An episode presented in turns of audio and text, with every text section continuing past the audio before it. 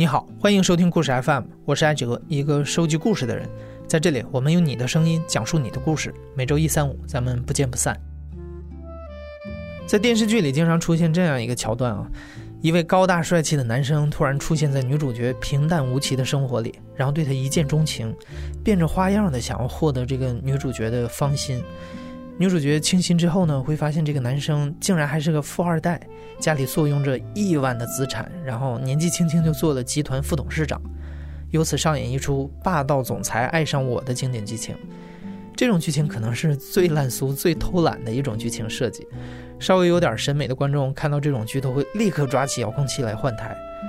但是你有没有那么一刻幻想过，或者仅仅是设想过，如果这种剧情突然降落在你的头上？你会怎么应对？我叫妍妍，今年二十九岁，然后是居住在中国的一个中部城市。我是从零八年高中毕业出国留学的，然后一直读到了一四年回国。然后这个故事是发生在我临回国的前一两年。我留学的那个国家在欧洲，那中国留学生其实在业余的时候会。组织一些就是像国内一样 K 歌的一种活动。那天是一个好像是圣诞节假期的一个很长的一个假期。我的朋友说过节了，然后我们大家一起去唱 K。他说他有一个兄弟从另外一个国家过来。我当时已经喝了大概有三瓶啤酒了，就有点微醺。嗯，然后就有人进来了。因为 KTV 的灯比较暗，看的不是很清楚，但是我能看出来是一个大概一米。八左右的男孩子，就是他很显眼，因为他比他另外一个一起进来的朋友要高，然后很白，他就属于那种相对来说可能比较内向的人，但能看出很有礼貌，他会把眼神扫过在场的所有人，然后点个头，打个招呼，然后坐下来。就那天晚上，其实跟他没有任何的交集，这是我见他的第一面。一起玩 KTV 结束了之后，嗯，大概是过了一段时间。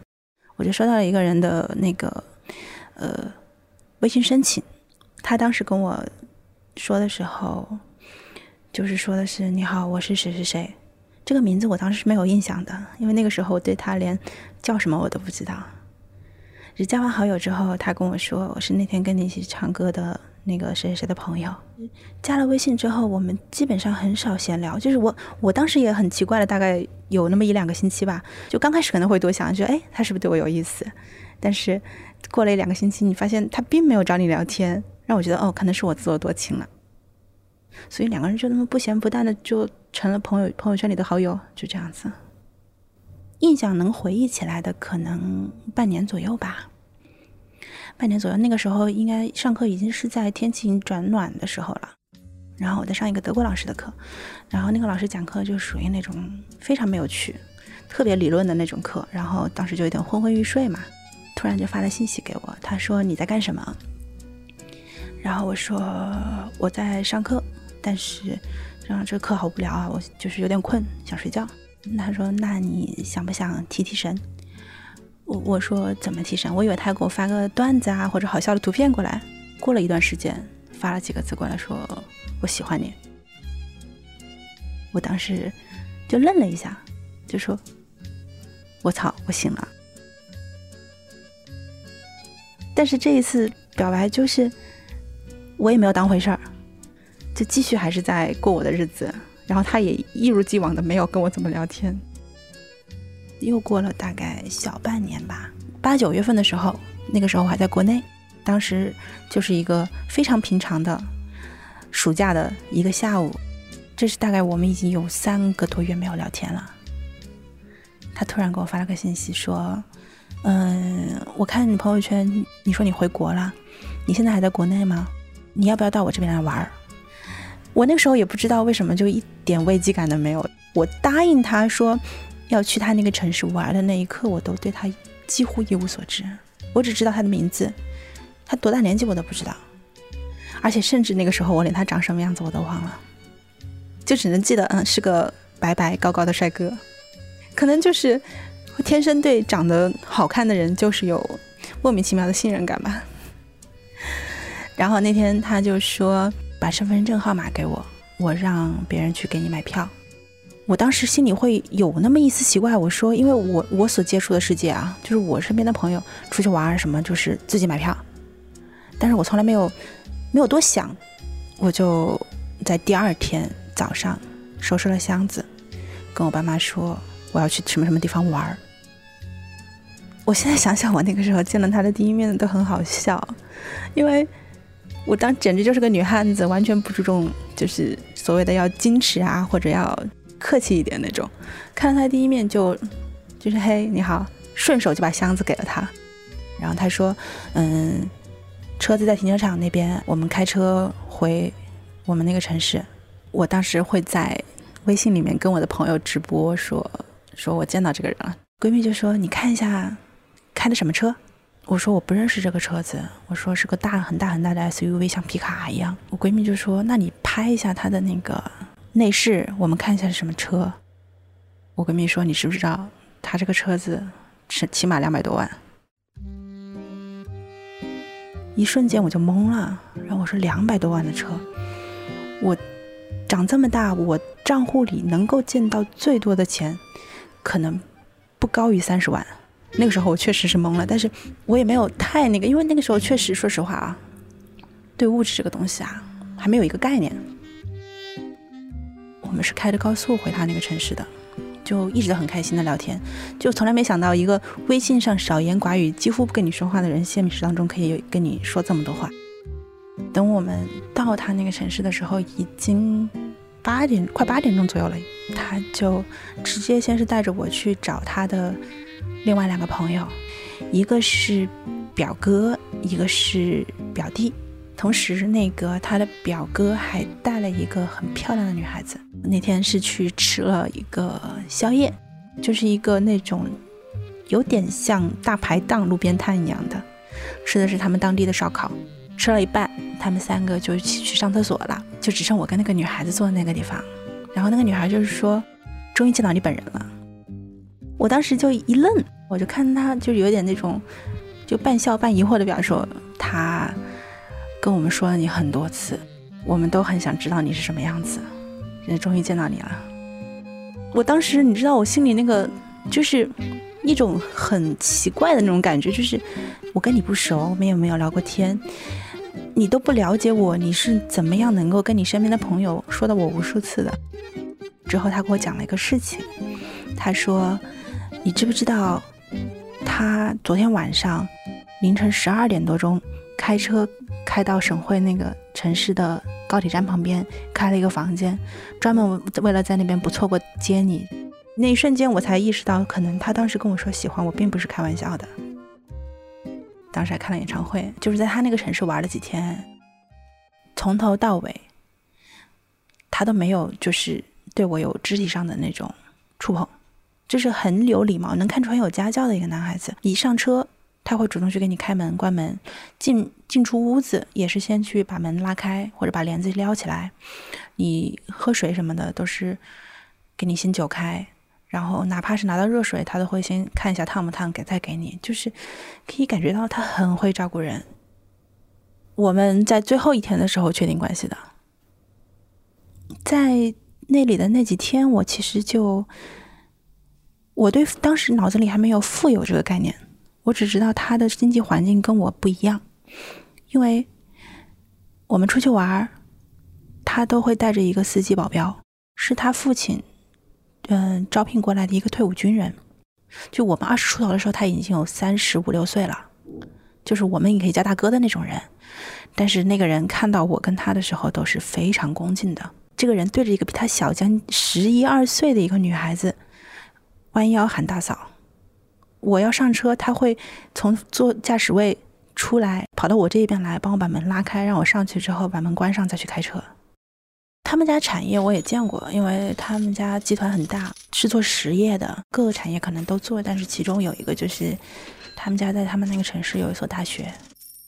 进到他们那个办公室的时候，我都愣住了，他那个办公室非常大，就是大到就可能有两个教室那么大，就是那种董事长的办公室。因为他的职务是副董事长，说实话，我现在来看的话，可能有点就是那种土豪土豪的风格吧，就是全部是红木的那种很老气的那种红木家具、实木家具，然后有个茶盘、茶台，茶台做的非常大，上面还有一个像那种做成那种非常微型的那种庭院呐，有流水的那种。然后他的那个办公桌上面巨大，就是一个很大很大的红木桌。我现在想想，那个台那个桌子估计都要几百万的样子。这两年我所接触社会算比较多了之后，我大概估算他们家至少大几十亿是有的。对我来说是个很大的差距。我们家，嗯，在我们这个城市，嗯，只能算是一个小康水平、中等水平吧，就是不愁吃穿。但是你要我说，是因为爸妈也都是年轻的时候打拼出来的人，他们不会大手大脚的花钱，就是我们家会为了花个几万块钱去商量一下，但是他不一样。嗯，我记得有一次我们是一起在欧洲旅行，我记得去了瑞士，因为他还是当少爷当当惯了的人，就是行程是我来安排的，酒店也是我来预定的。我当时就给他看了我准备订的这个酒店，他说没必要住这种酒店吧，然后就直接否了，然后全部换成了五星，而且是那种就就是城市里可能最奢华的五星。然后他换的那一瞬间，我心里其实有一点吃惊，就感觉价值观在被刷新吧。就是有人可以住这种五星酒店，就是你这个价格抵得上我在那一般酒店可能住个住个一个星期了，一晚上的价格。预定的餐馆、吃饭的餐馆也都是一些米其林的星级餐馆，那我觉得这完全就不是我的生活的那个经济水平了。我跟他在一起去逛奢侈品一条街，我第一次知道有人在爱马仕、香奈这种地方买衣服，你可以不试的。他就指着货架上挂着的这几件，就说这个、这个、这个我要什么什么码，你给我报起来。我说你都不试一下吗？他说：“我就穿这个码，我干嘛要试？不想试，算了，就这样。”第一次送我的礼物是送了我一个香奈儿的包，换人民币好像是两万四左右的样子吧，甚至都没有让我多试两个颜色。他说：“这个颜色不错，买了，走。”其实，在物质条件极为充裕的情况下，很多问题都不是问题。金钱能够解决百分之九十九的问题，在金钱极其充裕的情况下，你根本就不会去考虑到百分之一的问题。理论上来说，这样一个经济水平的男孩子，以这样的外表在身边，肯定是不会缺女孩子的。但是他很奇怪，他就是属于那种不太爱跟异性交往的一个人。他跟我在一起了之后，给了我非常充足的安全感。他原来养过一只狗，我们在一起的第二年，那只狗因为保姆的过世，遛狗的时候走丢了。他们悬赏四十多万去找那只狗，也没有找到。找了两个多星期找不到，没有希望了之后，他那天就是把头埋在我怀里哭。我第一次看到他那么柔弱的样子，因为他在外面就是那种领导嘛，副董事长，然后身边有跟着一帮人，他就会比较像大哥一样那种感觉。他那天就很柔弱的埋在我怀里哭。那狗叫宝宝，他说宝宝已经没有了，我的世界里就只有你了，我不能再失去你。我永远记得他这句话，也是为什么就是让我在哪怕后来出现了一些可能我觉得走走不下去的时候，都让我能够无比信任他，就是因为他那个时候对我说这些话。呃，那天是我们在一起第二年的暑假，他提出来说，嗯，要到我们这个城市来见一下我爸妈。因为他觉得跟我在一起一年多了，然后也想让我爸妈知道一下他们的女儿是跟什么样的一个人在一起，想让他妈想让我爸妈安心。他是坐着高铁过来的，然后同时他让他的司机开着车从他们那个城市来我这个城市。等到跟他一起到我家的时候，嗯，我爸妈都在家里面等着，我就看到他把后备箱打开。整整一个后备箱的东西，就是塞到已经塞不下了，就是后备箱一打开，东西就都掉出来的那种。他给我爸爸带爸妈带了一车东西。其实我现在想想，我爸妈那个时候很喜欢他，有一部分原因也是因为他确实出手很阔绰吧，是一个能够对他们女儿非常上心，在做事上细节上非常注意，同时经济条件又很好的男孩子，你说哪个爸妈不喜欢呢？但是说实话，爸妈会有担心，他们也会多半猜到说这样一个家庭的人会会找门当户对的人。在一起一年半，将近两年之后，就是在他见过我父母之后，他也主动提出来说让我去见他的父母。嗯，他说正好春节我们一家在美国去过春节，要不你就一起过来吧，顺便见一下我父母。我当然很开心啊，我是这样，人家都愿意带你去见父母啊，就是想要跟你走下去了，对吧？我就去办了签证，然后就一直没有等到他买机票。他后来跟我的理由就是，父母说那段时间他们家就是集团的朋友要。就是他爸的那些朋友在那边一起过节，然后因为我现在可能还跟他爸妈还不熟，大家一起过节也会有点奇怪，就是让我再过段时间在国内的时候再见吧。我妈妈那个时候就半开玩笑的提了一句说：“不会是人家家里看不上你吧？”我那个时候没有当真，没有往心里去。我觉得他如果有什么事情他会跟我说的，他既然是说的这个理由，那我就相信他吧。大概过了两三个月之后。我又问过他一次，我说：“你爸妈都已经回国了，我就说找个时间我去见下他们吧。”他就找了个理由搪塞了我一次。又过了两三个月，我又是半开玩笑的提这个事情之后，他觉得拖不住了，他就跟我说：“我爸妈就是可能有点不太同意我们的事情。”接近分手的那半个月，其实两个人已经能够感觉到氛围有点不太对了。后来那一天，他就跟我说：“嗯，他跟爸妈提了三次，爸妈都不同意。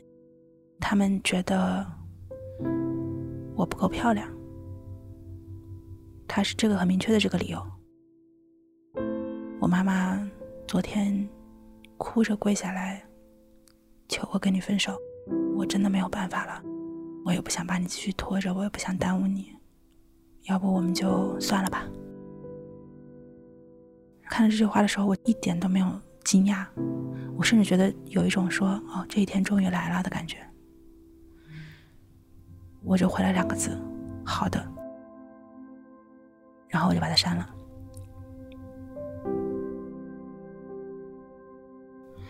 在我刚分手的时候，我脑子里会有一种期待吧，就是说我还可以再找到一个这样的人。就是还梦想着说，我还能嫁入豪门，找到一个这么有钱、对我这么好的人。半年之后，我就意识到这个可能是一场梦。妍妍现在已经跟那个豪门男友分手三年了，这三年里她一直单身。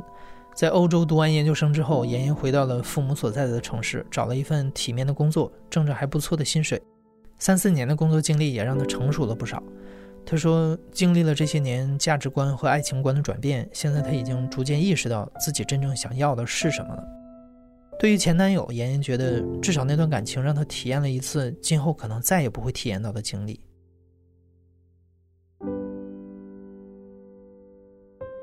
你现在正在收听的是亲历者自述的声音节目故事 FM，我是主播艾哲。本期节目由刘豆制作，声音设计孙泽宇。感谢你的收听，咱们下期再见。